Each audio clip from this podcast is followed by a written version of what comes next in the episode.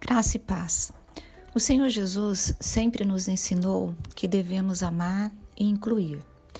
Ele não evitava o pecador, ao contrário, ele ia até eles, os salvava e os levava a mudar de vida. Foi assim com a mulher adúltera.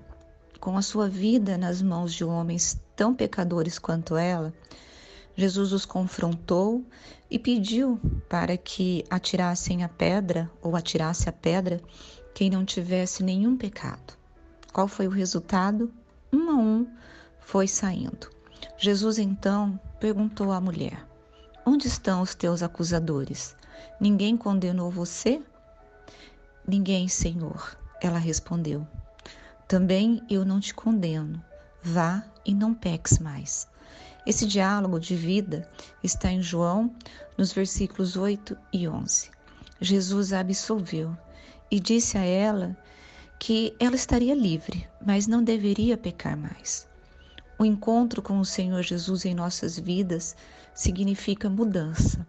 Assim como aquela mulher, eu e você fomos alcançados pela misericórdia do Senhor e foi nos dado uma nova chance de sermos servos do Deus vivo.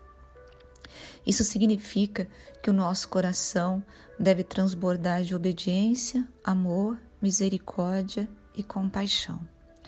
Antes de julgarmos alguém, que tal orar e perguntar o que o Senhor faria?